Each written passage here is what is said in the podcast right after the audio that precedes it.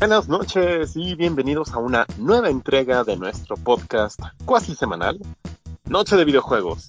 Soy Luis y hace bastante tiempo que no nos encontramos en este espacio, pero pues vaya, junto con las lluvias, vengo para acá.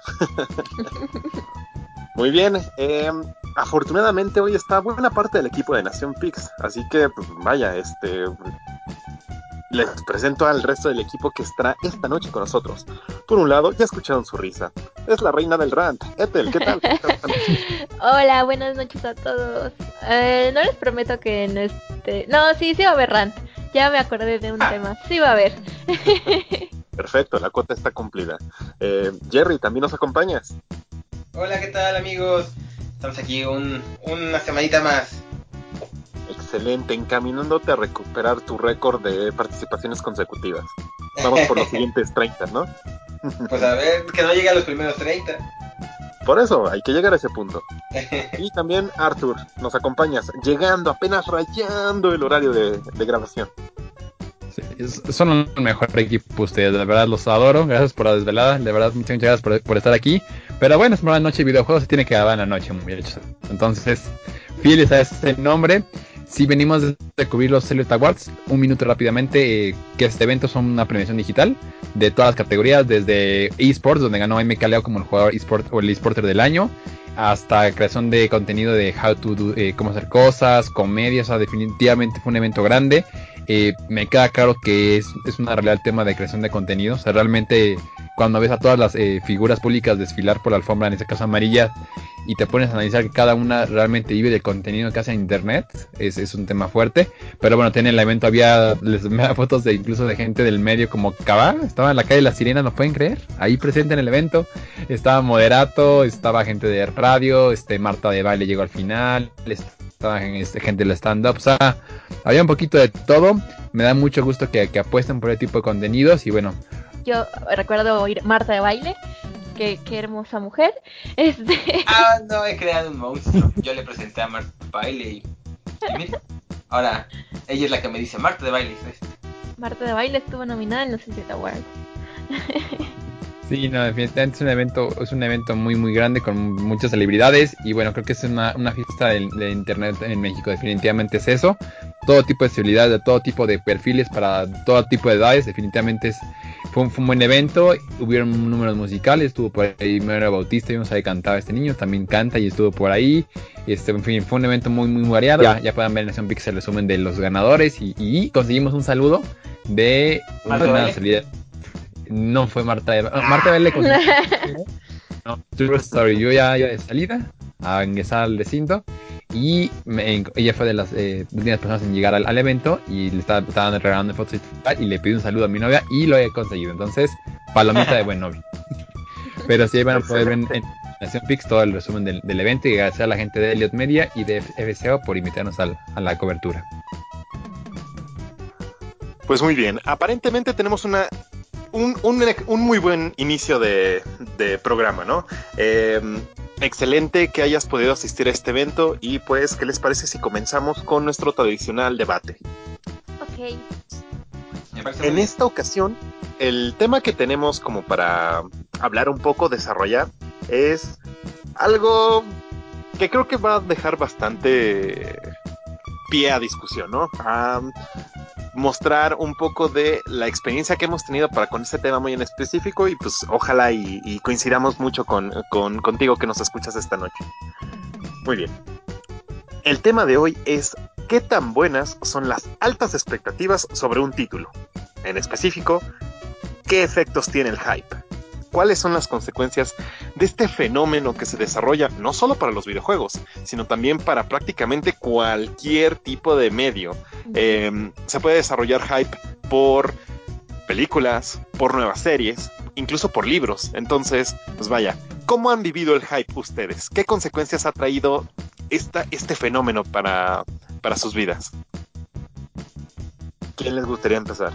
Em, es que yo me acuerdo, ¿saben? De. ¿Se acuerdan de No Man's Sky? Que. Ah, o sea, o sea, como que generó mucho, mucho, mucho, mucho, mucho. Y cuando salió fue una cosa bien fea. o sea, creo que. O sea, sí tenía como pues no tan buena calidad, pero creo que lo que lo terminó de, de matar fue que la gente esperaba un juego increíble y, y pues no llegó al nivel. Entonces, o sea, ahí pues lo perjudicó totalmente, ¿no? Y creo que en general, o sea, si pienso como en la mayoría del hype, em, creo que son muy pocas veces las que un título satisface como que esa emoción. Estoy tratando de pensar un, un título bueno que haya sobrevivido a al hype. Ah, Red Dead Red Dead. Redemption. Sí, Ujú. justo, justo, justo. El, el, el 2, o sea, creo que cumplió bastante bien las expectativas, ¿no? Pero siento que son bastante contados. O sea, no sé si ustedes se acuerdan como de otro juego em, que haya sido igual de desastroso que el No Man's Sky o que haya sobrevivido como el Red Dead. Bueno, yo así de la cabeza, malos, se me ocurre rápidamente Sea of Thieves.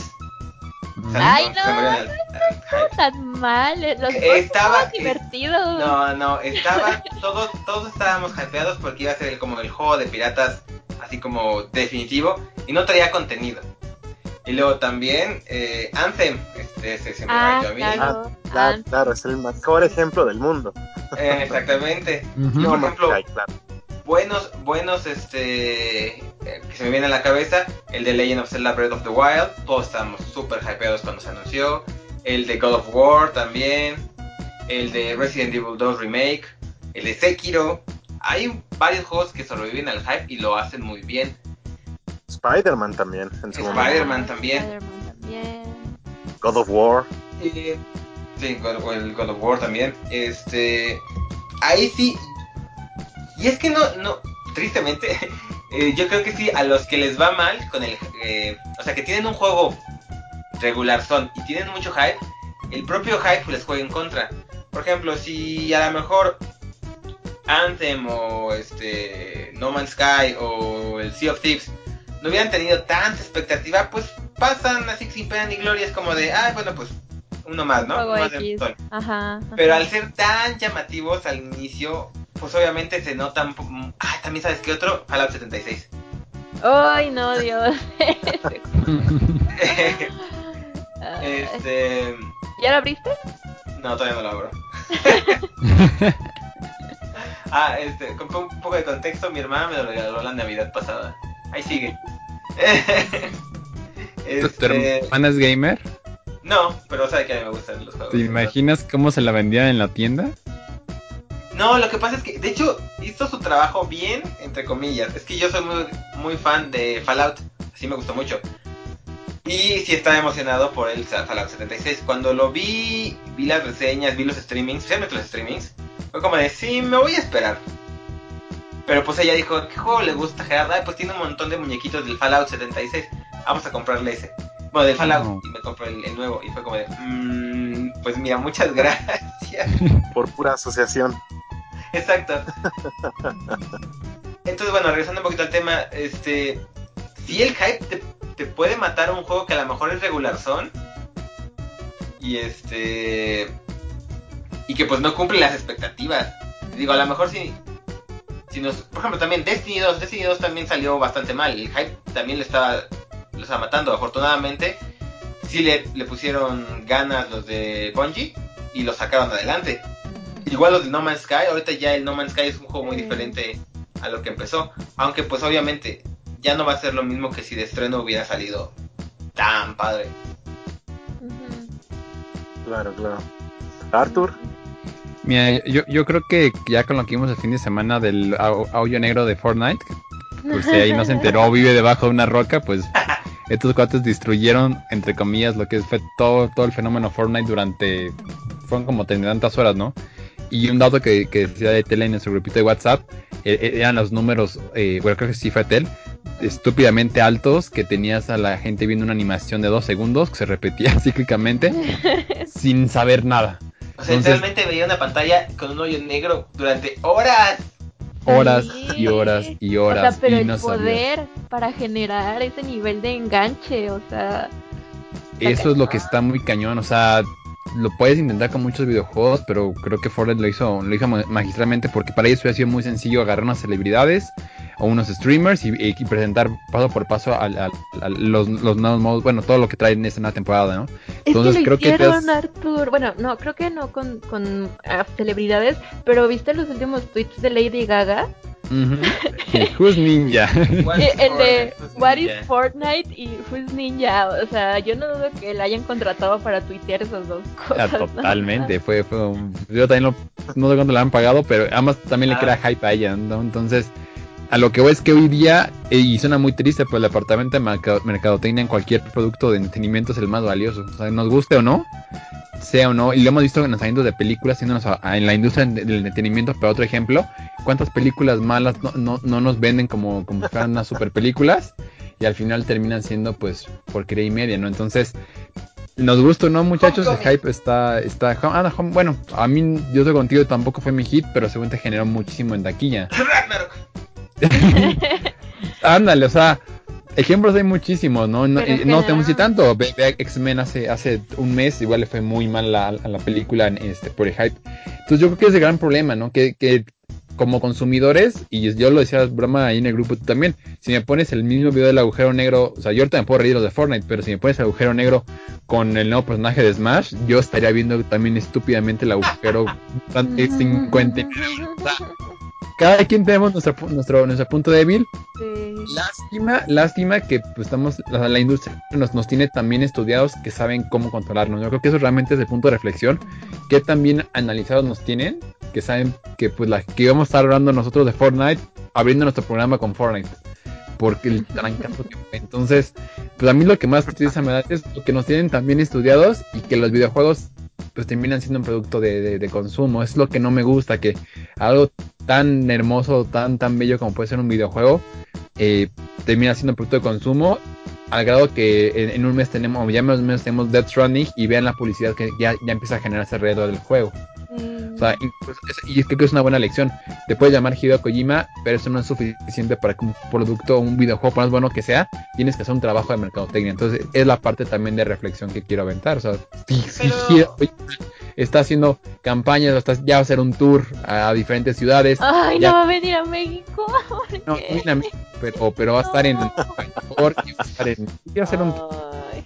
Sí, creo que nunca ha venido a México, ¿eh? creo, creo, creo, así nunca ha venido, ¿eh? ni sabe, saber qué son los tacos. Mira, si él no viene, yo voy a ir a Japón. a pararme enfrente de su oficina, así, con un cartel. Entonces, pues es la reflexión que tengo, mi estimado Luis, Jerry y, Etel. Pero bueno, ahí sí, híjole, o sea, si bien eh, los videojuegos pueden ser así lo más artísticos o incluso considerados como obra de arte, siguen siendo productos de consumo, tienen que tener su marketing. Eso, no hay que tampoco romantizar tanto los eh, ciertos videojuegos, porque, o sea, como, como le pasó a esos otros, otros títulos que no supieron manejar bien el hype. Pues ¿Sabes? me, acordé, me acordé de otros tres. Call of Duty Ghost. Yo me acuerdo que tuvo mucho hype por el perro. ¿Te acuerdas? Ah, sí, correcto. el Mass Effect Andrómeda. Ah, este digo que está bueno, ¿eh?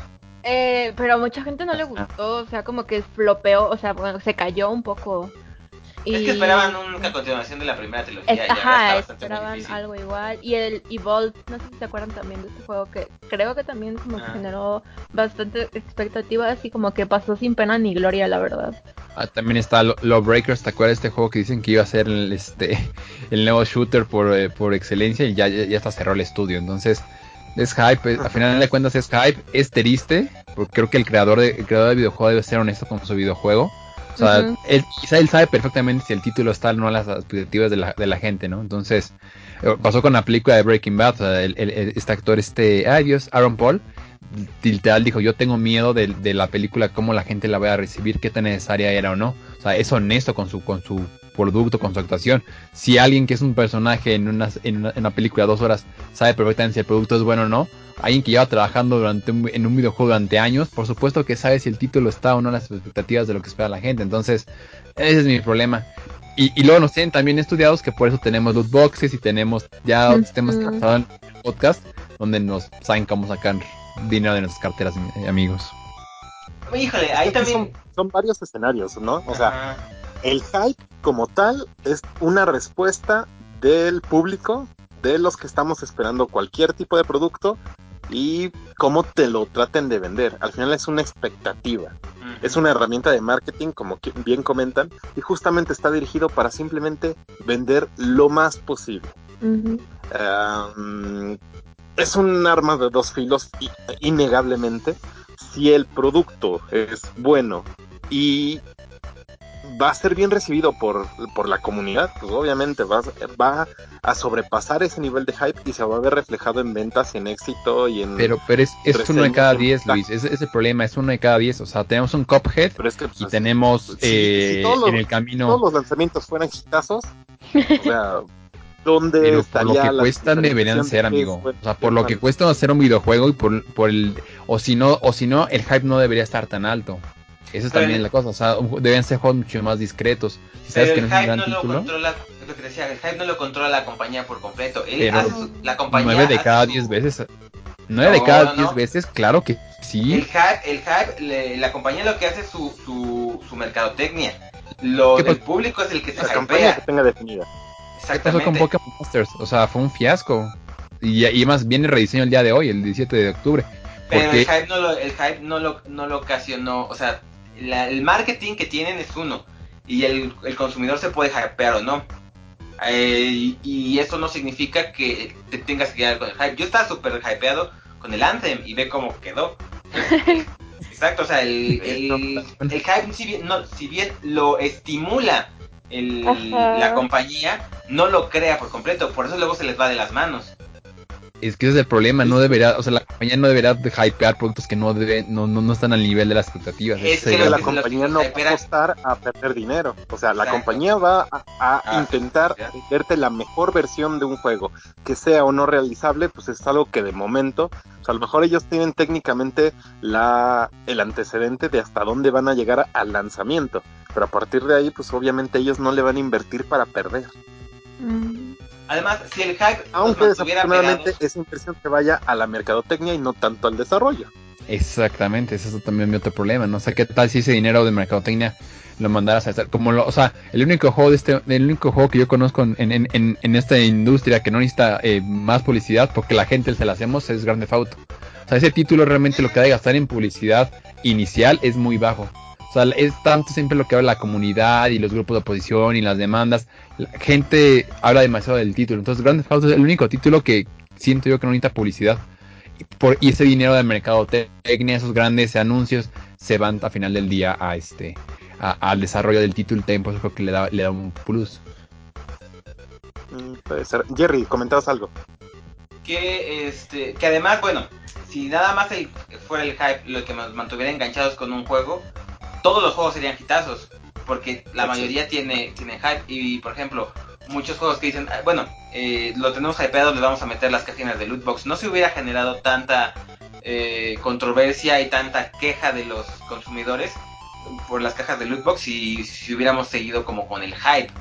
El hype solamente te llega hasta cierto punto, ya después los consumidores se pueden, se desencantan si un producto está, está mal hecho, por ejemplo, el caso de Anthem antes me hypeó mucho y ¿qué pasó? Se murió porque no sobrevivió al hype, porque no entregaron un buen producto, porque hizo sus prácticas de, este chafas de microtransacciones. Entonces, un hype no te puede generar eh, nada más eh, compras y compras y compras constantes, porque el, hype es la expectativa. Una vez que ya tienes el producto, puedes ver si esta es, esa expectativa, si se realizó o no. Si se realizó, pues entonces ahora sí te pueden meter un montón de cosas, ¿no? Porque dicen, ah, entonces si les gustó, vamos a, mantenerlos emocionados para que nos compren. Eh, pero si es un juego que pues es mediocre o es regular y no sobrevive el hype, o, el hype simplemente, pues estuvo padre de inicio, pero ya después este te das cuenta que es un juego regular, son, pues ahí lo dejas y ya no, no hay como unas microtransacciones que valgan, que te mantengan no, no, no tendríamos que generar hype alrededor de los buenos videojuegos. Creo que, que ahí, ahí, también está el secreto, ¿no? O sea, ¿por qué no? Vamos a saber si que sale Pero nosotros como comunidad, nosotros como comunidad deberíamos de hacer como ese esfuerzo, o como medios, como quieran ver, de, de hypear títulos que valgan la pena. O sea, creo que también a lo mejor es nuestro error de que a veces hablamos de títulos que a lo mejor no son tan, tan, tan este, buenos, tan, tan exquisitos, y dejamos al lado buenos videojuegos que a lo mejor no tienen ese hype o esa- ese, ese empuje para que más comunidad, eh, más jugadores de la comunidad lo- los puedan probar. Pero Por ahí depende estamos viendo que Mucho de, títulos, por ejemplo, de de cada nicho. caso. Sí, sí. está bueno el tema, está bueno el tema. Decías, Jerry, perdón, no te escuché. Ah, no, verdad, que ahí pues también depende mucho como de esos tipos títulos de nicho, ¿no? Que están en un público especializado. En ese También. sector van a tener un gran hype, pero a lo mejor no es un juego que disfrute la mayoría. Bueno, bueno. Es, por ejemplo, un, un XCOM. Un XCOM es de los mejores juegos de su género, pero te aseguro que la de mayoría de, de las personas no saben qué es, quién es XCOM. O que Entonces- o, o- o el género al que pertenece, que prácticamente ellos lo, si no lo crearon, lo popularizaron. Ah, exactamente, entonces ahí qué es un buen juego y qué no es un buen juego sería también un poco difícil porque pues van dirigidos a diferentes públicos, lo que a alguien le puede gustar a otras personas, ¿no? Y que sean, por ejemplo, un éxito en la crítica no significa que vayan a ser un éxito en ventas o con usuarios. Eso Sí, como también las es- O que sea un buen juego. Ajá. o que sea un buen juego, exactamente. Hay, mu- hay mucha tela de dónde cortar.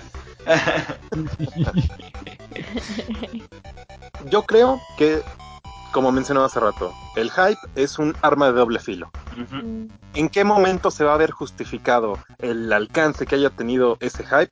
Cuando eh, el producto en específico, ya sea un libro, un cómic, un videojuego, una película, lleguen al mercado y pues realmente se enfrente a la realidad con el público. Al final, con nuestras carteras o vocalmente este, en plataformas como Nación Pix, se van a expresar esos, eh, los alcances de ca- cada producto en específico y pues vamos a ver si los hypes se mantienen, valen la pena o si simplemente pues, te vendieron humo y, y no vale la pena. Y pues yo con esta como pensamiento me quedaría. Eh, obviamente, influye muchas cosas. Eh, el punto de vista de negocios de cada juego, de cada película, de cada libro, de cada plataforma que pueda ser susceptible al hype y pues obviamente la comunidad. ¿Qué tan eh, comprometida o tóxica puede ser esta comunidad que vaya a recibir este producto? E incluso la misma integridad de la gente que se dedica a trabajar como profesionalmente con este tipo de, de productos. O sea, si tienes un montón de medios que dan una reseña eh, turbia, pagada y que pues, realmente se van más por, por apoyar al desarrollo sin emitir un juicio como, como de valor bien, este, neutral, eh, pues eres susceptible a, a malas influencias e inflar un hype. ¿Qué es lo que pasa de repente cuando la misma compañía sabe que el producto no es muy bueno? Te banean y te ponen fechas de prohibición para que tú hables del mismo producto. Entonces, ese no es un buen indicativo. ¿Cuál es el otro lado del, espectro? Pues, no vas a tener un, un juegazo y obviamente este como empresa desarrolladora de videojuegos pues vas a querer venderlo a la- lo más que se pueda entonces pues eh, el hype es una es un arma de doble filo para mí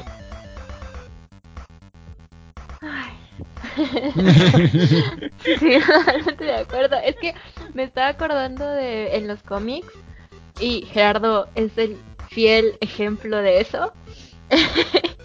Hace un año en los cómics de Batman prometieron casi casi que la boda de Batman y Gatúbela, o sea, ya estaba ahí prometido, ¿saben? Y no, o sea, básicamente pues no pasó.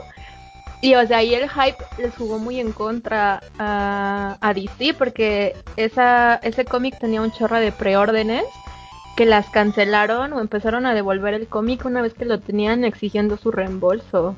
Yo cancelé, mi, Oh. yo cancelé Y- mi, mi pedido. Y a la fecha, aparte, ajá, o sea, el, el autor que estaba escribiendo como, digamos, ese run de Batman, pues ya le dieron las gracias de, al menos de Batman, ¿no? Como de, no, pues mira, los fans como que todavía no te perdonan. Este, entonces, pues ahí también es como un ejemplo de cómo te puede jugar muy en contra que infles tanto eh, un, un producto, ¿no? Puede ser un cómic o, o un juego, como ya dijimos. Eh, pero pues del otro lado, por ejemplo, también pensando en cómics, pues tenemos a la película ahorita de la del Joker, ¿no? Que igual la inflaron, la inflaron, la inflaron, la inflaron y, y o sea, pues le fue bastante bien, o sea, no, o sea, sí hay gente que no le gustó, pero creo que el hype pues le benefició en lugar de ser contraproducente de cierta manera. Entonces sí, pues como, como dicen amigos, sí es un arma de doble filo el apostarle pues a la emoción de la gente. A ver, una pregunta rápida de, pues. Una pregunta rapidísima. ¿Qué videojuegos tienen hypeados de aquí a fin de año? Nada digan el nombre de Amén. sí, yo creo, que a los cuatro, ¿no? Por lo menos llama la atención. Creo que en menor medida Luis y a mí, pero creo que sí, sí es el, título para hypearnos de, aquí a, que acabe el año. Híjole, yo sí lo, espero con, ganas, pero así super hype, pues no tanto, la verdad. Yo creo que ya mis, mis títulos que me hypearon del año ya pasaron. Pero no hay alguno, alguno que dijeras este que te llame así como que mucho, mucho, mucho atención. Eh, Death Stranding sí me llama la atención, pero no me tiene hypeado así, ¿no? Porque lo que ya siempre he dicho, Hideo Kojima hace muy buenos Metal Gear Solid y más o menos con el Metal Gear Solid 2. Pero este, pero a ver cómo le va con otro con otro videojuego, mm. porque realmente la, mayoría de su carrera ha sido Metal Gear. No vives de Metal Gear, ¿no? Que Peter nos mostró su potencial en otro género, ¿eh? Ay, no Entonces tampoco es que sea...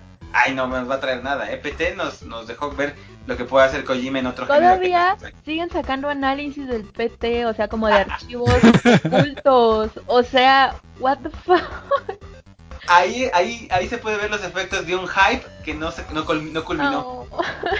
un corazón roto. Nos hypearon durísimo con el PT y no culminó. Y años después todavía sigue la gente sacando cosas de PT. O sea, ahí es para que, para que lo, lo, vean. Lo que puede hacer un buen hype. Y un buen juego, bueno, un buen demo. Eh. bueno. Muy bien. ¿Algún comentario de cierre nada más para ya finiquitar el tema? Me sigue lo de, lo de Batman. De ¿Por qué no se caigan por FIFA los odio? De hecho, en algún momento pensé en mencionarlo, pero realmente no hay hype por FIFA, así que perfecto, pasemos al siguiente tema. Em, esta semana hubo una serie de de anuncios, más bien sorpresa, que yo sé que a Ethel en específico, pues vaya, la hypearon mucho por parte de la gente de Riot. No sé si nos quieres comentar un poquito más. Sí, me va a ayudar Jerry en eso también.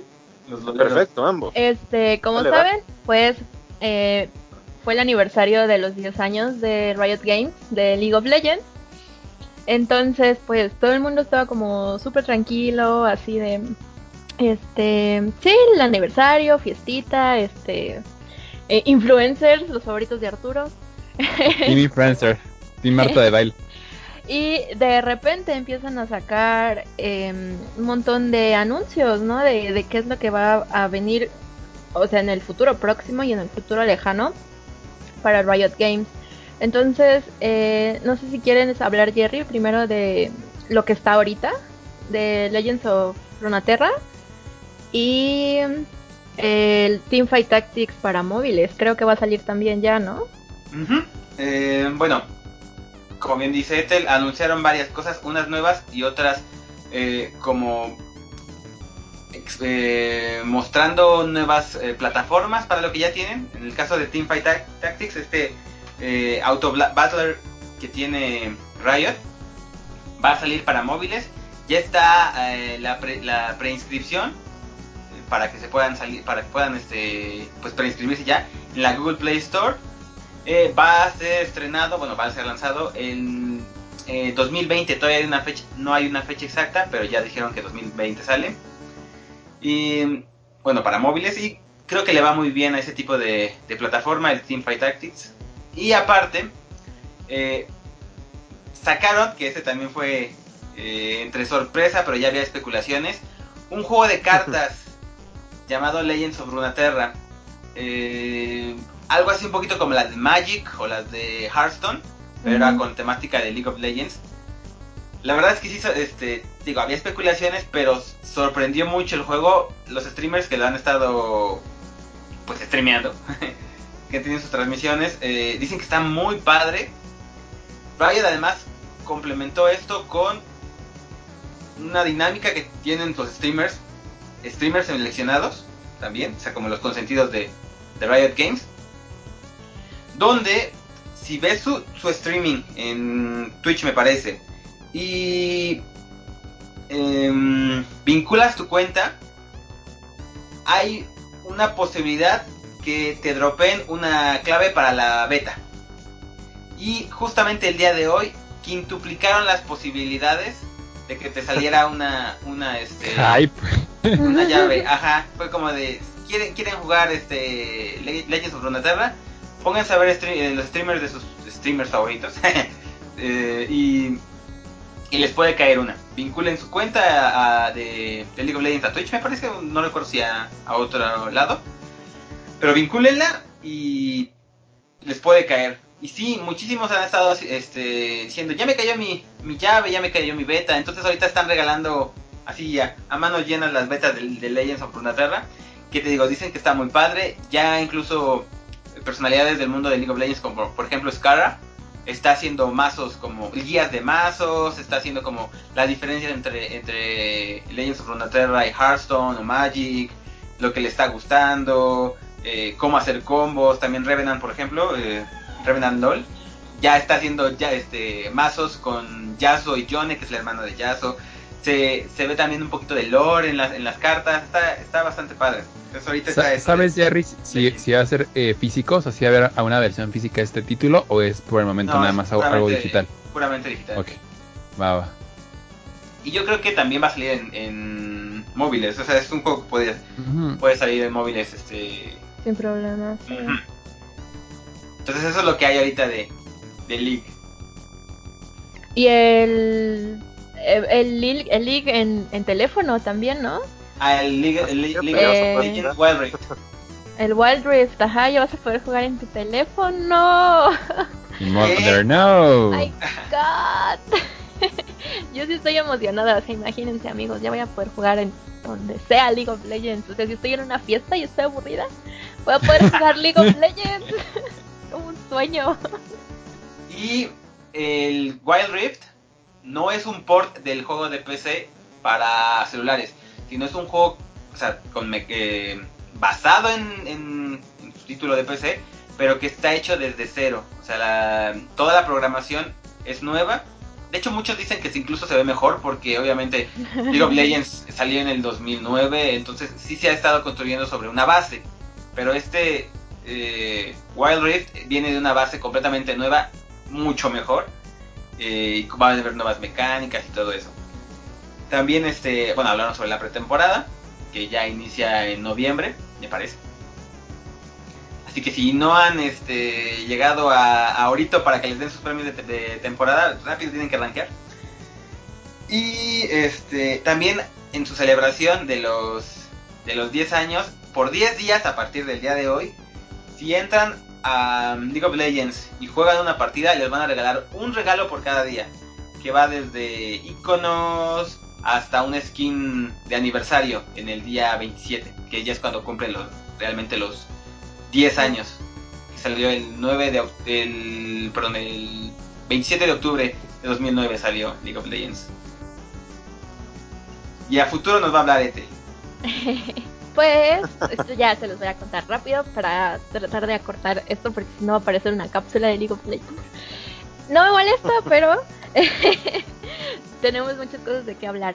Eh, o sea, estos proyectos todavía pues les falta mucho, o sea, fue como una probadita nada más de lo- en lo que están trabajando. Eh, y Tal pues cual se llaman anuncio, ¿no? tal cual proyectos. O sea, el proyecto A es un eh, shooter. Son. Es como. Siento que es como si el Counter Striker y Fortnite hubieran tenido un hijo. Así, así, así lo veo a este shooter. Eh, el otro proyecto, el L, es un juego de peleas. Un fighter. Eh, el Project F es eh, del que menos información se dio. De hecho, o sea, solo como que se dijo, estamos trabajando en este proyecto y miren, les vamos a enseñar imágenes y video, eh, pero quién sabe qué es, o sea, parece como un RPG, eh, más o menos como que por ahí va la, la onda, y va a haber una serie animada que se ¿Eh? llama Arcane. Em, Entonces, pues esos son como los nuevos proyectos eh, en los que seguramente van a tardar un par de años. Y de hecho les preguntamos en el Twitter de Nación Pix como cuáles eran los eh, proyectos que más les llamaban la atención. Y pues hubo un empate entre el shooter y la serie animada. O sea, ahí ya sabemos cuál es nuestra audiencia en Nación Pix.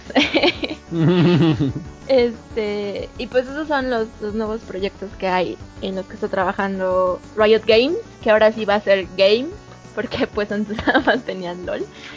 este, pero sí, eso, eso pasó en los 10 años de aniversario hace unos días. Ok. Eh, vaya, yo de repente vi inundado todo mi feed de Twitter con notas sobre Riot y muchas impresiones de gente que estaba viendo el, el, el video del anuncio, bueno, más bien los anuncios. Fue como, wow, por Dios, ¿qué es esto? Oh, otra cosa. De hecho, vi muchas comparaciones para este proyecto A de gente que sigue muy de cerca, o bueno, siguió, porque ahorita ya está más o menos muerto, bastante muerto, eh, todo lo de Overwatch. Dijeron, no, parece un Overwatch. Que entonces quedan como, ah, tantos años después, siguen trabajando en esta fórmula, ah, pues va, hay, hay, que ver para dónde, dónde se dirige este, ¿no? Pero, pues bastante bien por Riot, porque parece ser que pues le está llegando a, a, a su fanbase, ¿no? A, a su público. Y no, y también te eh, que League of Legends ya, ya está, el, el, ciclo de League of Legends ya está poquito a poquito empezando a cerrar, porque si no, no, no harían tanta inversión en tantas no, IPs nuevas. No, ten cuidado. No, o sea, a, ahorita no, pero probablemente, como dice Tel, o sea, vas a, este es un proyecto a dos, tres años, probablemente en dos, tres años League of Legends ya empieza a perder fuerza, o sea, es algo normal, es, es, es, es parte de él, le va a pasar a Fortnite, le va a pasar a... a, a le dijeron, a, le han dicho lo mismo a League of Legends cuando salió este... Overwatch. De Overwatch, cuando salió y, Puff, Pero pasó, salió... o sea, la, no, o sea en su momento dejó de ser el título más popular, pero dejó de ser el título más popular. Y nunca ha sido el título más popular. Este título siempre se lo ha llevado siento Dota. que hace unos años sí. Nunca, Yo nunca ha siento, o sea, popular me refiero a, a, que la o sea, gente fuera de nuestra industria esté involucrado con el título. Creo que en ese momento lo tuvo, lo tuvo League, luego se lo cedió a Over y ahorita lo tiene Fortnite. No sé cuándo lo va a soltar, pero yo sí, yo sí veo como una, una estrategia de empezar a diversificar, o sea, crear nuevos juegos. Lástima con todo el dinero que tienen, no se aventan a hacer un juego un poquito más experiencia de un jugador. Me gustaría más ver un título algo diferente. Creo que lo harían muy bien la gente de Riot Games. Ojalá que en el futuro veamos algo para, para un título de un jugador. O sea, el, el, género que ustedes quieran, pero me encantaría ver algo de, de un jugador de, de, Riot. Híjole, yo ahí sí, sí no, no estoy de acuerdo. A League of Legends le falta muchísimo. Y de hecho es el único, uno de los pocos juegos que se ha podido reinventar sobre sí mismo constantemente. Cada temporada es diferente a la anterior. Sí, no manches. Entonces, o sea, yo llevo jugando League hace seis años. O sea, sigo jugando LOL. Y también, igual, ¿sabes? Que creo que, que, otra cosa como que es parte de, del secreto de su éxito es que saben manejar el competitivo. Cosa que También. Blizzard nunca ha podido hacer. O sea, Blizzard se le cayó el competitivo de StarCraft, se le cayó el competitivo de Hearthstone, Overwatch. se le cayó el competitivo de Overwatch, se le está cayendo el competitivo. O sea, eh, y realmente no, el que tiene más presencia en competitivo es League of Legends a nivel mundial y los shooters, ¿no? El Counter Strike como el Counter Strike sí, pero tiene un poco más localizado. Sí, es como mucho más. Sí, sí, totalmente de acuerdo. Pero pues, o sea, yo creo que ahí también hay un poco de, de clave en que su competitivo sí es literalmente mundial y genera y mueve a muchas personas en todo el mundo, cosa que no he visto más que en Fortnite ahorita. Um, el Evo, también yo podría decir, el Dota, aunque el Dota también, o sea, también es muy, muy popular y muy tiene super, también super torneos. Y Fortnite últimamente sí. Pero bueno. y no compite directamente con Fortnite ni este ni con el Evo, porque pues son géneros diferentes. Pues yo creo que la misma gente que juega no estoy Fortnite tan de acuerdo juega con eso LOL. último, porque exactamente, exactamente. Yo siento que hay mucha gente, sobre todo este este público que ronda lo casual, que va de probar LOL a probar Fortnite. Uh -huh. O sea, la, la, base que tiene LOL es bien, es, está muy bien cimentada. pero todo este público que se va acercando sí ronda más en las esferas del juego bien casual. Pero por eso, o sea, no, no siento que se, se peleen precisamente por eso, porque Fortnite es como más Bueno, sí, casual. o juega, y el- el jugador casual o juega Fortnite o juega LOL. Sí, sí, sí. O juega juegos móviles. Entonces, bueno, hablando de juegos móviles, e incluso lo tocamos un poquito al arranque del programa. eh, no sé si nos faltaría mencionar algún detalle adicional sobre el caso de el apagón y luego la reinvención prácticamente de Fortnite. Eh, Fortnite. Ya mencionábamos que de repente Hoyo Negro aparece, se va todo el juego, estuvo ausente tres días, la gente no podía entrar a los servidores y eh, me parece que ayer fue cuando se reactivó ya todo el juego, se reactivaron las redes sociales de, del juego y pues ya como que arrancamos con esta, no sé una temporada, pero de hecho no sé cuál es, no, no pues, recuerdo. segunda bien. parte se podría decir, Ajá. porque dice que es Fortnite parte, ajá, 2. prácticamente, que es como la reinvención de esto, ¿no? Y pues Y realmente el eslogan es un nuevo mundo. Y todavía no salen de su etapa de acceso temprano. Que vaya, o sea, como mencionábamos, ¿no? Tenía muchísima gente enganchada. Eh, Arthur, no sé si nos faltará algún detalle de los, los comunicados y todo lo que estuvieron mandando en torno a este juego. Pues mira, eh, como lo, bien lo mencionaron, es un este, pues es un reinicio total de, de lo que es este Fortnite. Eh, lo más eh, grande, lo más llamativo es un- el tema de un nuevo mapa. También hay este, ah, bueno, también para los jugadores que le tienen el competitivo. He leído muchos comentarios que ha, habido una mejora impresionante en temas de lag, en temas de este de Ah, pings, han, han- han- ha me- ha mejorado mucho, sí. O sea, estaba viendo comparaciones y eso creo que es algo muy importante, sin sacrificar eh, el tema de tema de rendimiento. Entonces, eh, yo les recomiendo, creo que lo más sencillo, busquen en, en YouTube, eh, eh, hay, hay un video de, de Battle Pass trailer, ah, porque ya, ya van a manejar este eh, tema de Battle Pass en esta nueva temporada. Básicamente es, son nuevas eh, formas de subir de nivel, que creo que eso a la gente les va a llamar mucha atención. Por supuesto que hay nuevas armas, que les va a llamar mucha atención. Un sistema de progresión donde te va a ir premiando poquito a poquito con, son creo como 100 recompensas este, de customización del personaje, eh, dependiendo de lo que esté haciendo en el juego. Entonces creo que para el que está clavado en Fortnite, y bien lo dicen, o sea, si, si mm, el equipo de Right sabe cómo manejar el competitivo, saben cómo manejar este El el, el título, el marketing, o sea, saben cómo, cómo mantener a alguien eh, pegado a la, a la pantalla durante muchísimo tiempo. horas. Entonces, tres horas, o sea, son, son buenos. Vamos al tema de Crunch, eh, hablar de- en unos minutos, eh, porque también necesitas tener un equipo muy fuerte de desarrollo para tener- estar sacando contenido tan, tan, tan fuerte tan, tanto tiempo, ¿no? Pero, eh, pues básicamente eso es lo que, lo que sabemos. Eh, todavía no ha habido, lo que sabemos de información son videos filtrados, filtrados, entre comillas, también ya hemos hablado en el podcast de eso. Pero este, básicamente lo, lo que tenemos ahorita de información. Estamos esperando ya que pues suelten la información oficial. Pero pues digo, básicamente es este el pase, más contenido, un nuevo mapa y pues ver cómo, cómo van temas de rendimiento y, y, este y lag y todo este tema, ¿no? y mucho hype. Y muchísimo después de hype, una hype en este ausencia de revés. tantos días, obviamente, ¿no? ¿Vieron los videos de los chiqui de los chiqui bueno, chiquillos? Sí, chiquillos ya sé. Ah, los del Este- cibercafé. que, se- que no podían jugar Fortnite, yo me estaba atacando de la risa. Pobrecitos. Estaban así como de, no puedo jugar Fortnite. Estaban- parecía que tenían síntomas de... Abstinencia. Eso, mero.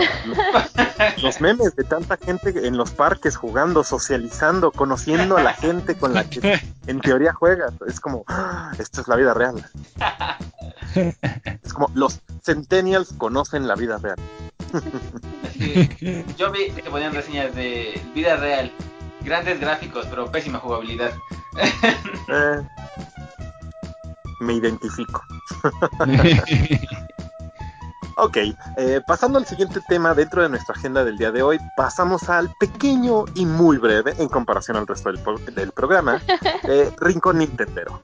Arthur, eh, esta semana también tuvimos un pequeño avance sobre nuevas cosas que van a aparecer en la región de Galar. Algunos nuevos Pokémon ya recibieron una versión como bonita de este nueva mecánica dentro de los de los próximos juegos de la franquicia de Pokémon para eh, lo que se conoce como el fenómeno Gigantamax. Gigantamax, no recuerdo cuál es la pronunciación correcta. Eh, No, no sé si pudiste ver el, el- el anuncio. por supuesto que sí le dieron por fin justicia a mi Waterfree. Yo soy muy feliz porque yo sí soy desde día uno fanático de Waterfree. Y me da muchísimo gusto ver que le dieron algo para hacerlo un poquito más llamativa para las nuevas generaciones. Eh, ¿Qué fue esto? Agarraron varios Pokémon de canto. Eh, está Meowth, está eh, mi estimada y adoradísima Waterfree. Está Pikachu, lo vemos en este modelo gordito, que es pues lo... Pikachu era gordito, muchachos. El diseño gráfico de Pikachu es gordito, es un ratón gordito, entonces esta forma gigante la, hace este pues lo vuelve, a hacer gordito, en el buen sentido me encanta mi Pikachu gordito, es el mejor de todos. Y también vemos a Charizard, que es este pues fanservice. O sea, ver a Charizard gigante definitivamente es fanservice. Y de lo que mencionas de Nintendo, pues yo creo que están callados porque Luis Mansion sale en dos semanas. Entonces yo creo que están ahí, dejaron pasar esta semana que iba a estar el hype de, de Fortnite, lo de Right Time, que no tienen cómo competir. Pero para final de mes van a volver a levantar la mano con, con Luigi y, a ver qué pasa con Pokémon. Yo estoy muy feliz, amigo. No sé tú, vi tu tweet que, que pusiste una analogía con Godzilla. Me parece muy buena analogía. Pero no sé a ti qué te pareció el, esta forma gigante de, pues, de estas versiones de canto en efecto, ¿no? Eh, son estas nuevas cinco formas, me parece, eh, Gigantamax de Pokémon pues, tradicionales de la primera generación, tal cual, de canto. Eh, las que vamos a poder obtener en el juego de manera regular son precisamente Butterfree y Charizard, que van a tener esta versión gigante de sí mismos, donde pues, a mí me llega completamente la reminiscencia de que este Butterfree es una Butterfree Mofra y mm. Charizard es tal cual es Charizard Godzilla, ¿no? Entonces, bien ponían los memes de Charizard, Rey de los Monstruos, 2019 y se veía la imagen de Butterfree Gigantamax y Charizard Gigantamax. Ah, me agrada, sinceramente, lo que anunciaron en este video me agrada, pero pues, conocemos mi impresión sobre lo que viene para Pokémon Sword and Shield.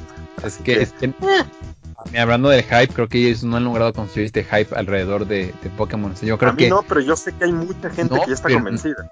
Pero no quiere hacer, yo siento que de otros lanzamientos o sea, bueno, no sé, yo lo veo desde fuera, ni haciendo que Ash ganara la liga, la gente está, está hablando mucho del juego. Digo, a lo mejor al final del día es un trancazo y termina siendo juego del año, lo que me digan, pero en este momento siento que está muy tranquila. Pues todavía está la herida muy, muy grande del tema de que no, no puedes capturar a todos. Entonces yo siento que andan apagadones. Pero digo, vamos a ver. Todavía han de tener un par de haces bajo la manga. Pero pues yo soy el más feliz con Butterfree en este título. es que es Butterfree, soy, soy muy contento. Butterfree, super roquea. Hashtag sí, Butterfree. Muy, muy Quiero enfrentar a, a, a, Pokémon, ¿no? a, tu Gulu contra mi contra mi Butterfree. Ya vi oveja contra contra este contra mariposa, imagínate. Lo más masculino del mundo, perfecto. Super macho. Eh, también este, los, las otras tres formas de eh, Gigantamax que se anunciaron, que es Meowth, Pikachu e Eevee, requieren pues, realmente participación en eventos o transmitir información desde otros juegos. Específicamente para el caso de Pikachu gordito y de Eevee, la versión gigante de estos dos Pokémon, necesitas tener en tu Switch información guardada ya sea de Let's Go Pikachu, de Let's Go Eevee. O sea, no, no es algo más complejo. Y para conseguir un Meowth súper largo, que literal es, tiene una enorme, enorme pero largada, eh, necesitas recibirlo como un regalo. Este, por medio del juego es un regalo gratuito que una vez que tengas tu juego te puedes meter a internet y descargarlo como, como un regalo dentro del juego. Este Meowth va a poder acceder a la forma Gigantamax, donde pues de repente va a tener como esta apariencia muy curiosa, muy alargada y mm, ligeramente bizarra, pero pues, entra bastante en el lore de, este tradicional este japonés. De hecho, mm, creo que se inspira en una especie de, de yokai japonés, así que eh, pues vaya vuelve a casa este Meowth con una nueva forma. Charizard creo que es como la quinta forma que tiene este Pokémon, así que un poco más de información para los que ahorita tienen hype precisamente para los nuevos juegos de Pokémon. Y mencionando rápidamente el nuevo proyecto de Game Freak que salió al mercado creo que ayer. ¿Ya salió este el, el ya, ya, ya salió. ¿Cuál es el gran problema? Y mi gran pesar este juego ya salió al mercado y no he visto absolutamente nada de intento de Game Freak por venderlo. No. Y pues vaya, han empezado a adaptar las reseñas, las impresiones de mucha gente. Y es un juego sumamente de nicho. O al menos así parece ser. Pero Eh, que al nicho de Animal Crossing y de, y de Harvest Moon y de...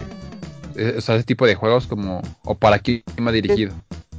En sí es un RPG súper colorido, caricaturesco, este, y con un humor pues bastante como que eh, para todos, pero la jugabilidad es sumamente compleja y a veces es como innecesaria algunos pasos. Tú vas a tener que pelear en, batallas muy muy largas con comandos muy complejos que se remiten prácticamente a um, acciones que te van saliendo al azar. O sea, aunque tú planees una estrategia, los puntos que vas a poder utilizar para durante los combates son asignados al azar. Las ideas con las que ejecutas, como que tus ataques son aleatorios y al mismo tiempo te vas desplazando en un mapa, este tipo Mario Party, los primeros, así como de, de- por casillas. Entonces es muy complicado para mucha de, eh, sí, casi casi demografía que podría interesarle un juego RPG colorido y caricaturesco. Bien, Entonces, eh, Nada más ya para darle tam- también juego a a Jerry que les, les hemos robado el programa durante unos minutitos. Pero no- no perfecto, crees que- No te acaparamos al preocupes. inicio. ¿No, no crees que, que, que Pokémon vaya va por ahí? ¿A qué voy? O sea, yo creo que Pokémon lo siguiente que tiene que hacer es llevarnos a esta fantasía de que tú puedes, como lo vemos en la, en la caricatura en serie animada, hacer que tus Pokémon hagan todo tipo de ataques o- o de forma más libre. ¿No crees que vaya por ahí un pequeño experimento con ese, este título de Game Freak? Pues aquí esta jugabilidad tan al azar y con- como pasaría en una batalla Pokémon real, ¿no crees que va por ahí? Está tanteando las aguas, ver cómo reacciona la gente, equivocarse ahorita. creo que sería salir mucho de su zona de confort. Ajá, por eso creo que es- va por ahí, ¿no? están tratando a, a Little Town Hero como una IP separada y no están haciendo un spin-off de Pokémon. Este, y sí, veo que están experimentando, pero yo veo eh, poco pulido el juego que, que están entregando. Al principio, cuando mostraron como el concepto de Town, en su momento, cuando solo se llamaba así, eh, ellos mencionaban que iban a, a trabajar en que fuera un proyecto del calibre de un juego de la serie principal de Pokémon, pero realmente aparentemente no parece ser el caso.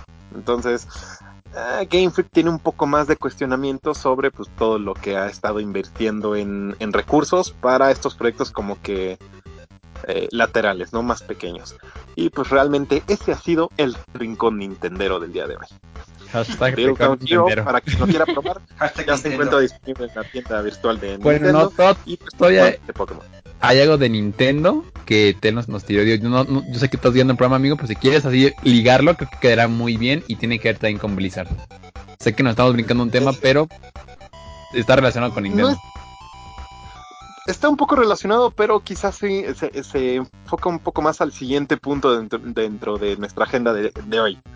Eh, tal cual, se ha acabado el rincón Nintendero, podemos mencionar un pequeño paréntesis adicional, pero pues este, vamos a hablar un poco de Blizzard. Va a acabar. Ah. Pues ha estado Huela, que Ahí viene el rant. eh, pues realmente Blizzard le ha tocado cancelar algunos eventos. Entre ellos, justamente el lanzamiento que tenían para el port de Overwatch para Nintendo Switch.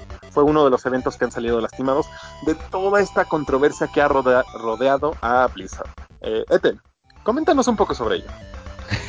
Pues, o sea, mira, para empezar, te pregunto, ¿tú ibas a comprar Overwatch para, para tu Switch? No, nunca en la vida. O sea, es que no, sé quién iba a dirigir. Bueno, eso ya lo, lo comentaremos luego, pero la verdad es que yo siento que Overwatch de entrada no iba a tener mucho éxito en, en Switch. Pero bueno, em, después de, como, como bien mencionó Luis, todas estas revueltas alrededor de lo que comentamos en el podcast pasado, del baneo a, a, este jugador en eh, el competitivo de Hearthstone, pues eh, de hecho, la cuenta de Nintendo en Nueva York fue la que tuiteó que se iba a cancelar eh, el lanzamiento de Overwatch para Switch en la ciudad de Nueva York. Eh, eh, ajá. Eh, el 16, me parece, o sea, ayer. Em. Entonces, pues sí, básicamente eh, cancelaron esto y pues se liga mucho también a pues todo el boicot que ha sucedido por parte de los eh, de la comunidad de Blizzard que están como boicoteando em, eh, compras que habían hecho, eh, cancelando sus suscripciones, ah, básicamente atacándolos en toda red social donde tienen presencia. Y eh, pues esto también se liga a que hace poco, em, me parece que hoy, de hecho en la mañana, cancelaron también un evento en Taiwán por el 15 aniversario de World of Warcraft. Eh, que lo veo como más em, entendible lo de Taiwán a lo de Nueva York, pero bueno, eh, creo que la, el backlash de los fans sí está súper fuerte para Blizzard ahorita. Y pues como dicen la mayoría de las notas, ¿no? Y creo que la mayoría estarán de acuerdo, eh, Overwatch para Switch llega en el peor momento posible, considerando todo esto y considerando también pues lo que soltó Riot. Y, eh, o sea que, pues yo creo que, ajá, y, lo que soltó Fortnite, entonces, o sea, siento que sí, ahorita Blizzard está como en una posición muy comprometida y me sorprende que hasta el momento no se hayan pronunciado tan seriamente al respecto, ¿no? O sea, sé que a Blitzchung le, le devolvieron su el dinero que había ganado y em, le, eh, le redujeron la suspensión de un año a seis meses. Pero pues igual, o sea, así que digas, uy, wow, em, ¿cómo se está ayudando Blizzard? Pues creo que no, amigos, creo que no, no, no, no, ah. la verdad no sé qué, qué, cuál va a ser su siguiente movimiento o si va a aplicar la típica de esperar que todo se calme y que a la gente se le olvide en tres meses. No lo sé. Ah, pues mira, ya viene BlizzCon, entonces, pues, si algo quieren arreglar de su imagen, bien puede ser de aquí a dos semanas, ¿no? Pero tú crees que lo logren? O sea, no, pues al menos que lo intenten. y, les voy a decir algo, o sea, sí mencionaron a, que le redujeron, digamos, la sentencia a BlizzCon y los casters que corrieron, bueno, que despidieron por estar ahí nada más, de hecho no han dicho nada. De, de los dos casters que perdieron sus empleos, es como de, ah, pues ellos, ellos qué, pues, amigos, así que digas, uy, qué bonito. Y además, eh, una, una nota curiosa en lo de Nintendo, que yo leí, no estoy seguro si es cierto, pero okay. eh, supuestamente estaban diciendo que quienes habían comprado el, el juego de Overwatch para Switch, les están, Nintendo les está dando en línea, más que nada Nintendo le está dando este la devolución de, de lo que gastaron y es algo como que Nintendo nunca hace. Wow. Entonces, eh, si decían que si, eh, si incluso Nintendo está molesto contigo es que hiciste algo mal, muy malo. wow. Ay, pero no sé, igual ya empezaron las comparaciones en Blizzard Riot porque de hecho, o sea, hay nada más voy a dejar ese dato al aire porque da para mucha discusión. Eh, Tencent, que es el eh, que prácticamente posee Activision, Activision Blizzard, también es el que posee Riot Games. Entonces...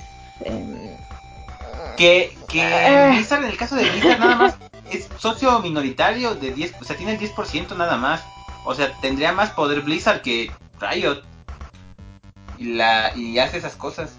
Pues sí, pero también acuérdate que Riot tuvo un chorro de escándalo sobre mm, un lugar de trabajo poco... Sobre sexismo también. Eh, ajá, como que un ambiente sano de trabajo, vaya sea sexismo, el crunch, em, bajos salarios, eh, y una serie de cosas bien divertidas.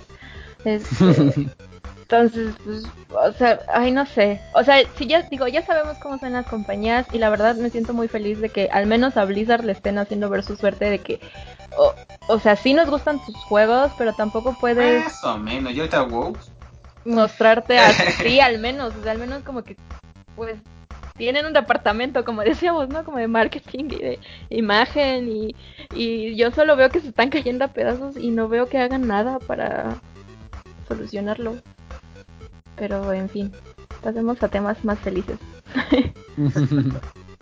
bueno, Jerry, vamos a darte un poco más de juego a ti, en específico, con Call of Duty Modern Warfare. Porque recientemente hablaron sobre el tema del loot box. Pues supuestamente no va a haber loot box en Call of Duty Modern Warfare, pero sí va a haber pase de batalla. O sea que de todas formas te van a sacar dinero, ¿verdad? Pero no es como más... Eh, de- Digo, ahí sabes lo que estás buscando o lo que estás Exactamente. comprando. No es Ajá. Afortunadamente, eh, puedes ahí, este, pues tú decidir si quieres el pase de batalla o si te quedas con los mapas como tradicionales. Mm, ya se había visto antes en, en Call of Duty, Call of Duty Modern Warfare este, originales para PlayStation 3 que venía, te venía como los el juego con el multiplayer base y luego te vendían aparte eh, mapas de DLC. La verdad es que y creo que es un consenso general para la gente que jugaba Modern Warfare, los mapas de DLC nunca estuvieron a la altura de los mapas que ya venían este de base. La verdad es que los mapas más más este pues Los memorables, ajá, iba a decir memorables, eh, o más queridos, siempre fueron los de base, siempre, siempre, siempre.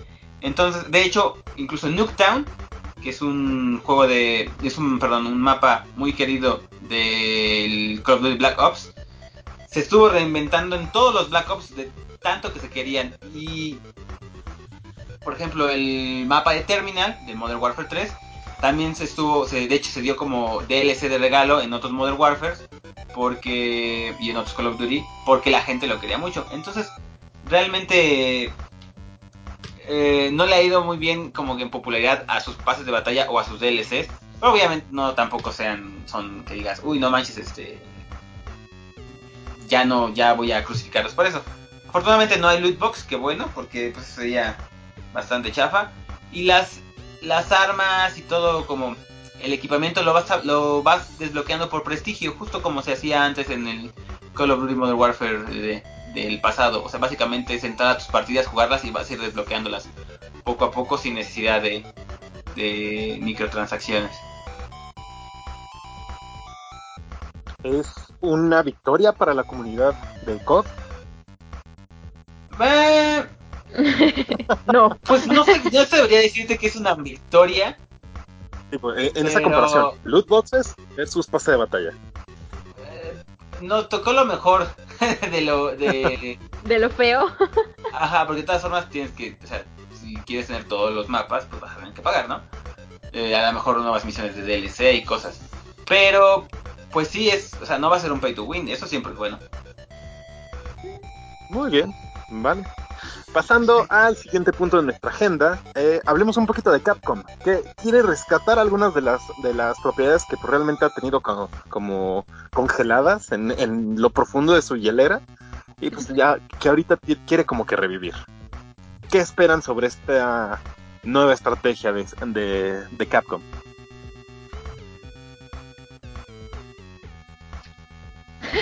quién le entra a. Capcom quién le entra a Capcom ¿Algo? Es que Bueno, no, no- no hablamos para, para no para no pisarnos, es por eso, lo tenemos como, pero no, nos da un poquito de de miedo. Totalmente es eso, muchachos, pero bueno, pues les voy a robar la palabra para hablar un poquito de Capcom. Ustedes han visto, bueno, creo que todos hemos visto como en los últimos 24 meses, dos añitos, han habido muy buenos lanzamientos de, de Capcom. Especialmente creo que ahí Jerry es el super fan de lo que han hecho con Resident Evil. No me dejarás mentir, buen Jerry. sí es muy bueno realmente Resident Evil 2 remake es de lo mejor de un zombies en mucho tiempo junto con el Resident Evil 7 Sí, la verdad es que han habido muy buenos lanzamientos en, los últimos eh, meses de, títulos de, Capcom. Y se espera, o bueno, o hay este rumor de que van a haber más remixes de franquicias clásicas de, Capcom, pero no en formas de nuevas consolas, retro, de tipo. Es, específicamente, esperemos. Que sea cierto. Tendríamos en el futuro próximo eh, franquicias clásicas como Ghost and Goblins, juegazo. eh, Los Planet, The Rising, eh, No Beautiful Joe, creo que es un poquito más de, sí. para Luis. Pe- Pero es un buen juego. Beautiful Joe es. Qué, qué buen personaje es Beautiful Joe. Dino Crisis. o sea, realmente hay muy buenas franquicias que toda tiene por ahí Capcom que no ha hecho eh, mucho en los últimos meses. Dark Las ha dejado descansar. Año, Ajá. año. Parasite Eve es- es de Capcom ¿Cuál? cuál? Pues es de Square Enix. Parasite Eve, es que no estoy seguro. A ver, No. permíteme. No, según yo sí, sí es Japo, pero. Bueno, Japo Square, pero. dale Ah, sí, Square, no tiene razón. Tiene razón, Square. Entonces, eh, pues hay, un- hay una fiebre retro, ya lo vimos, hemos visto que las consolas retro les ha ido bien en lo general. Puedes ir a vez vaya a comprarte una máquina arcade, eso es hermoso y es muy bonito. Entonces, pues la fiebre retro hay, la gente que creció con esta consola ahora tiene supuestamente poder de consumo. Entonces, yo veo muy probable que, que en el futuro tengamos este, nuevas franquicias o eh, títulos, por ejemplo, de Street Fighter. No duden que versiones mm, antiguas les hagan algún tipo de tratamiento, algún algo para traerlas este a lo mejor a unas plataformas o vean ustedes a saber qué pueden hacer con esos personajes. Entonces, Pues Capcom igual tiene Final Fight, entonces... ah, estaría muy padre ver algo de Final Fight ya, pero para nuevas eh, consolas, ¿no? Sin perder sí, esa sí, magia sí. retro que tiene, tiene el título. Entonces, Digo, breve paréntesis sobre este tema. Este, lo que ahorita se está rumoreando es que con esta nueva iniciativa, porque lo que ellos hicieron fue en su meeting de, mm, creo que lo- los, los accionistas, o sea, los socios, eh, publican el estadio eh, la estrategia financiera que iban a seguir y ahí es donde uno de los puntos que tienen como consideración es fortalecer la presencia que, que ellos tienen para venta de software digital y el trabajar en o apuntalar con las franquicias que tienen dormidas. O sea, no es tanto como un rumor. Lo que sí es un rumor es que puedan Vale. estar trabajando en nuevas entregas para este, series este, que ya están como, como vivas, ¿no? Por ahí se ha hablado un poco de Resident Evil, este, un remake de, pero del Resident 3. Este, ir trabajando en el Eh, siguiente, ir trabajando en la siguiente este, Pues- entrega de Monster. Hunter. Imagínate. Imagínate una exclusiva del Resident 3 para el Play 5. Uh, no creo, porque esto. ya es multiplataformas. No me importa. Pero, la gente bueno, de Xbox o, no lo o por, por temporal, Etel, o sea que en la salida del Play saga, saga este título durante tres meses esté ex- exclusivo de Play, eso suena muy alcanzable. Visualicémonos en Holidays 2020. Quiero O sea, ver de a a un año y un Nemesis. par de meses, donde va- vamos a tener este, la nueva consola de Microsoft y la nueva consola de Sony compitiendo y pues vamos a tener como uno de estos eh, eh, proyectos eh, filtrados un remake para Resident Evil 3. Entonces, bien lo pueden estar trabajando en multiplataformas y ahí es donde en ese tipo de proyectos se verá la comparación gráfica y pues saber qué es lo que sale. Pero eso es bastante, no sé, yo creo que realista incluso. O sea, es una buena posibilidad. No suena nada descabellado. Exactamente. Pero vamos a ver. Vamos a ver qué pasa. Yo, yo quisiera ver algo de DuckTales. Me acuerdo que lo quitaron hace poquito de la, de la tienda digital. Y bueno, el, el remaster fue, fue encaminado y con, con trabajo de Capcom. A mí me encantará ver algo del, de los queridos pataventuras. Ok, una pequeña nota que realmente ustedes van a conocer al respecto porque, como bien sabemos, yo no tengo Play. Entonces, eh, recién anunciaron los mejores juegos con descuento para PlayStation en esta temporada Halloweenesca. ¿Algo que tengan que mencionar al respecto? ¿Qué promoción como que les dulce el ojo? Vayan a ver, vayan a ver, hay un chorro de juegos desde el 70% al 35%. Y hay un chorro de juegos que a lo mejor no los jugaste o no los compraste en el momento de lanzamiento porque eh, pues, no te llamaban tanto la atención o no tenías dinero como yo. Este, pero por ejemplo todos los Dark Souls eh, están de descuento. O sea, el Dark Souls 3, la edición de lujo, o sea, ya con todo el, los DLCs y el Season Pass me parece, está en 75% de descuento. Está como en 20 Eh, dólares, creo. todos los Darksiders, eh, Dead Island, eh, Deus Ex, eh, Dishonored, em, los Fallout, eh, Fallout 4, Fallout 76. 76, tiene 50, no, 40% de descuento. Debería tener el 80% de Eh, descuento. Killing Floor, hay un chorro de cosas de Killing Floor 2. Eh, Life is Strange, em, Lara Croft, Lara Croft, sí, Little. Nightmares, este, Outlast, Prey, todos los Resident me parece tienen descuento. O sea, el 2 tiene 50, el Revelation tiene 60. em, o sea, hay un chorro de juegos. El Devil Within.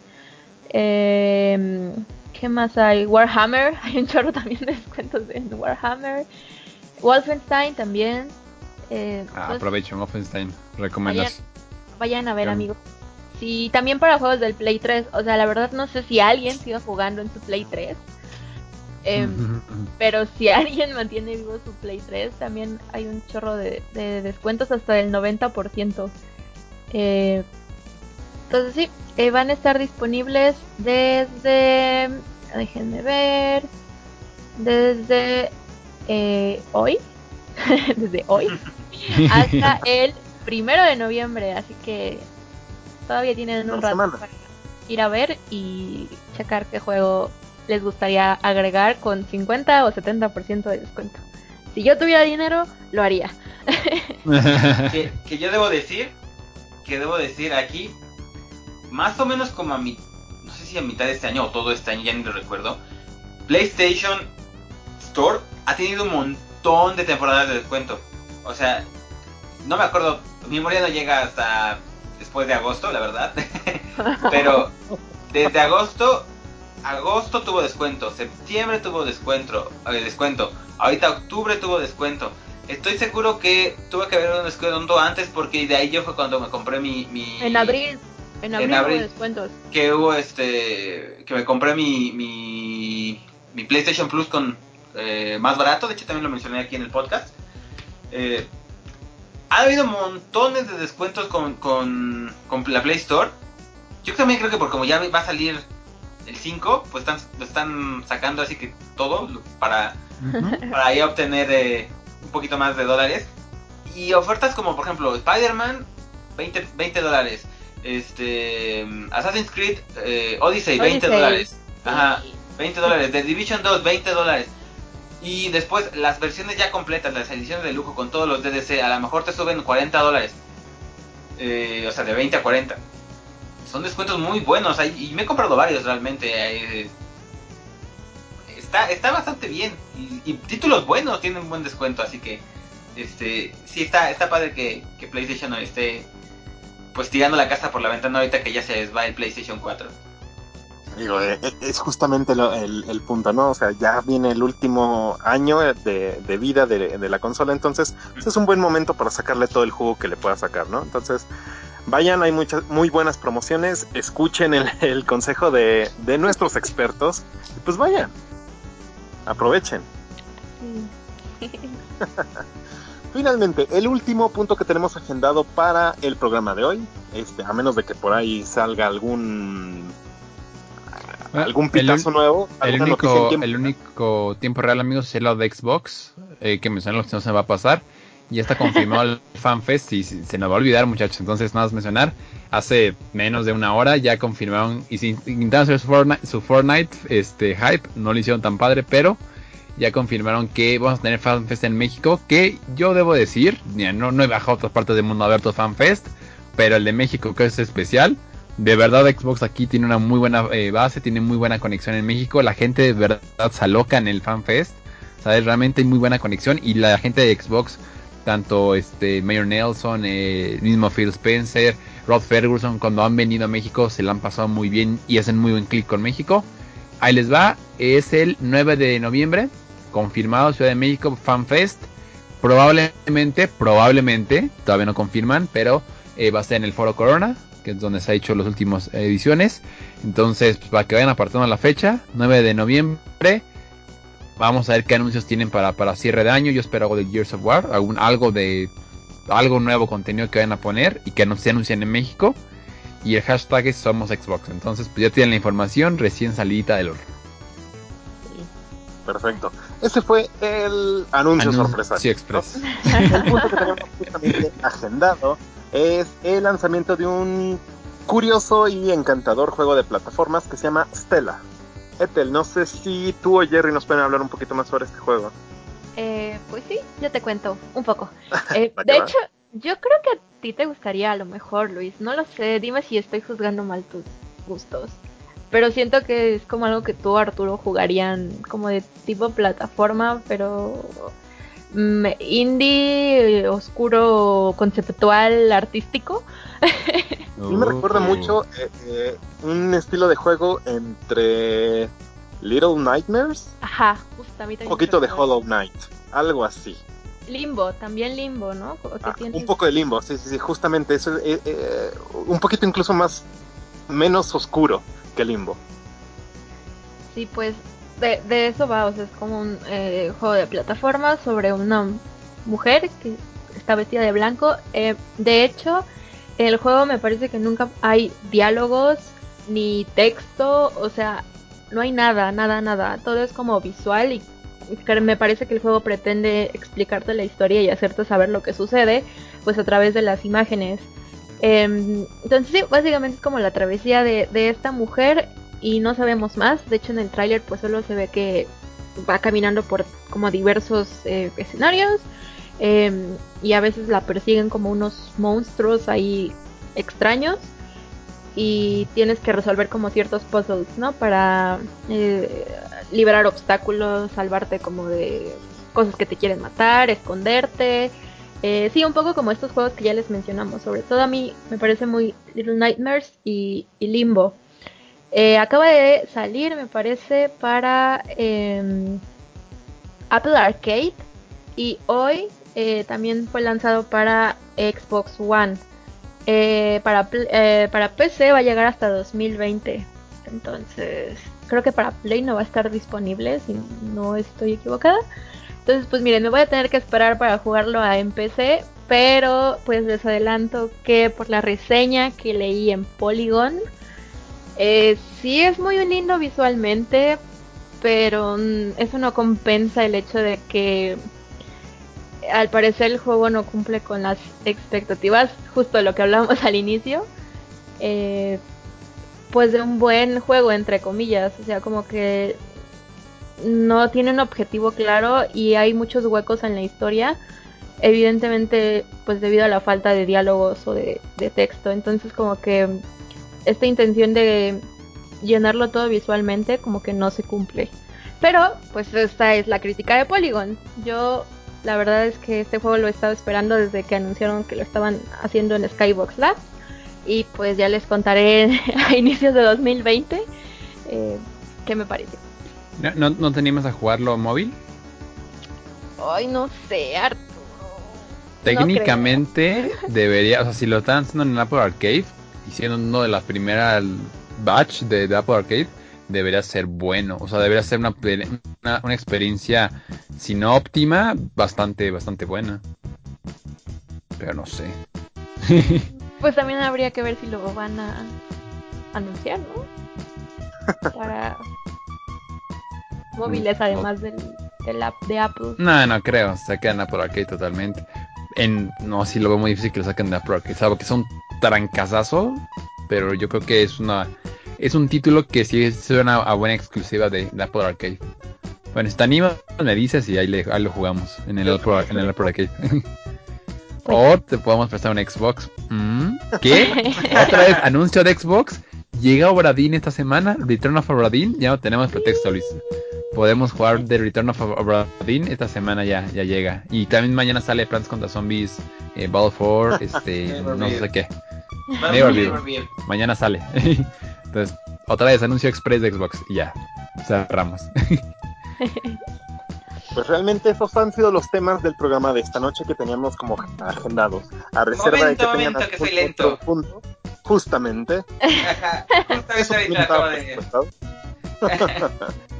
Hay rumores no sé, eh, ahorita hablando de, anuncios de Xbox, ahora va la competencia, hay rumores que el PlayStation 5 va a poder tener retrocompatibilidad con PlayStation 1, 2 y 3. Sí, sí, yo te en la mañana. Ese sería un tranca. Sí, eh, quien, quien dice este rumor eh, es la mismo, el mismo chico que eh, filtró la fecha de lanzamiento de eh, ¿cómo se llama este? The Last of Us 2. Entonces, y sí le atinó, o sea, sí la, sí la, sí la filtró bien. La tuvo bien, sí, exactamente, sí la filtró bien. Entonces él está diciendo que hay eh, grandes rumores que eh, hablan de una retrocompatibilidad con PlayStation 1, 2, 3. Obviamente el 4 ya está confirmadísimo. para Play 5. Así que chicos, no vayan a tirar sus discos. Ah, es una retrocompatibilidad nativa. Es decir, va a servir con disco. Ajá. Ay, tú que te- yo que tenía los discos pirata, o sea, como que el chip. Bueno, ya que tengo varios de, de PlayStation 2, 1 y 3. Compren más bien ustedes, háganse, rápido un Final Fantasy VII porque van a, a ser estúpidamente caros en unos meses. Tengo Final Fantasy 7, así que. Y, y además viendo que no le fue tan bien a la, a la, a la consola retro de, de Play cuando intentaron hacer su, su intento de competir. Entonces Ah. no dudo que sea, sea real, es buena, buen movimiento de, de Sony. Entonces, sí, este, están diciendo que, que, que puede ser. Ya nada más era eso, así. Adelante. Con... Con el cierre del programa. Exacto. Ok, ¿algún otro anuncio sorpresa final? Y yo, yo, yo sí era una sorpresa ahí, va a Oh el único que va a hablar de FIFA y si no, lo- hoy nunca ya lo va a hacer. Así 30, la nota de que les envié, así no más. Porque me enteré que el hermano de alguien de este grupo es fifero. Entonces, Ah, sí. por genética, es 50% de alguien de este grupo que no soy yo es fifero. No. Luis, eres. ¿Quién recibió FIFA en su cumpleaños? ¡Ah! ¡Ah, sí es cierto! True story. True story. No, me Ya, va ya, rápido. da, No da tu yo, nota, ¿eh? da tu nota, por favor. yo. En 120 segundos, no necesito más. No, y porque realmente no hay mucho de qué hablar del juego. De los, general, o de sea, siempre. ah, diferencias de uno a otro. Gráficamente sí me gustó mucho lo que hicieron. Creo que gráficamente ya, ya trae, trae un estilo muy bonito el juego. Y el soundtrack sí me parece infinitamente mejor este año pasado. Pero ya hablando del juego como tal. En mecánicas eh, lo, lo, lo quiebran en momentos. Definitivamente eh, hay partes en las cuales se siente muy rápido el juego. Y ahora lo quiebran en momentos. En los enfrentamientos entre el defensa y el delantero. Se siente... eh, cambia mucho el juego ahí. Para bien y para mal. Lo, comentaba con, este, con Luis eh, y en el grupito que tenemos de WhatsApp. Eh, es muy difícil defender, todavía no estoy acostumbrado a defender y el juego ya tiene muchos problemas de muchos bugs en conectividad. Pueden buscar cuántos errores han tenido que se les han filtrado cosas o cosas que no tienen que estar en el juego y ya han sido publicadas. O sea, creo que también hay un tema de rush o de crunch, como, como lo mencionábamos, que ahí está fallando EA. El tema de sacar FIFA cada año lo están matando. Pero también es el último FIFA que vamos a ver exclusivo para estas consolas. Estoy seguro que ya el 21 sale también para Xbox One 2 y Play 5. Entonces, pues habría que sacarle todo el jugo. La versión de Switch es una, una versión Legacy, que es que agarraron la del FIFA 19 y nada más le cambiaron los jugadores, pero no le cambió nada más. O sea, es versión Legacy a un precio mucho más bajo. Eh, Volta, que es el FIFA Street, está padre, pero no es FIFA Street. O sea, FIFA Street, este modo arcade tan divertido que, que aunque no fueras gamer, estoy seguro que ustedes juegan FIFA Street alguna vez. Te los puedo apostar. Que aunque sea por morbo, lo llegan a probar alguna vez el FIFA Street. Eh, no es- lo mismo. Nos pondremos a jugar FIFA Street la próxima vez que nos vamos porque es, mu- es mucho más divertido que, que el partido tradicional. Que sí me gustó esta nueva versión, eh, de- además del tema gráfico. Eh, hay una parte apartado, hay un apartado de juego donde puedes cambiar las reglas del título que me gustó mucho. Que puede ser eh, mantener el balón cierto tiempo y tu próximo gol vale el doble. O los goles desde fuera del área valen más. O este no hay barridas. Entonces como creo que cuando se atreven a hacer algo diferente, ellos tienen el poder para hacerlo. Me gusta mucho el Ultimate Team. Hay un nuevo modo para conseguir iconos, que creo que está padre porque mucha gente quería conseguir iconos sin gastar cantidades estúpidamente altas de dinero. Entonces está ya una posibilidad de conseguir iconos más o menos este haciendo que el jugador juegue nada más. Todo lo que es en móviles que ustedes ven en, en cómo progresar, de que conéctate diario y lo que ustedes van a hacer ahorita acabando este podcast, que se van a meter a jugar LOL para obtener algo, pues ahora FIFA lo está haciendo mucho, mucho más este, fuerte por- con su fanbase para justamente hacer que los jugadores eh, le entren. Y ya fuera eso, pues prácticamente el mismo título, modo carrera sigue sin, lo- sin el online, que creo que es el, el gran error que tiene ese modo de juego. Métanle online al bendito modo carrera. Y está la Liga MX, que soy feliz, pero ya también metan los nuevos narradores. En general, es más divertido que el 19, pero todavía pueden dar más y quiero que den más y le voy a exigir a esta franquicia que dé más porque tiene mucho potencial el, FIFA. Entonces, ahí está mi review. Ya saqué el estrés. Ah, ya, dale ya. Total, mil. Esperen muy pronto la reseña escrita en, en la página y probablemente hago también en, en video o en, o en Mixer pronto. Haremos lo Ah. posible para que haya menos FIFA en el futuro. Fuera de eso, muchas gracias por acompañarnos en este programa.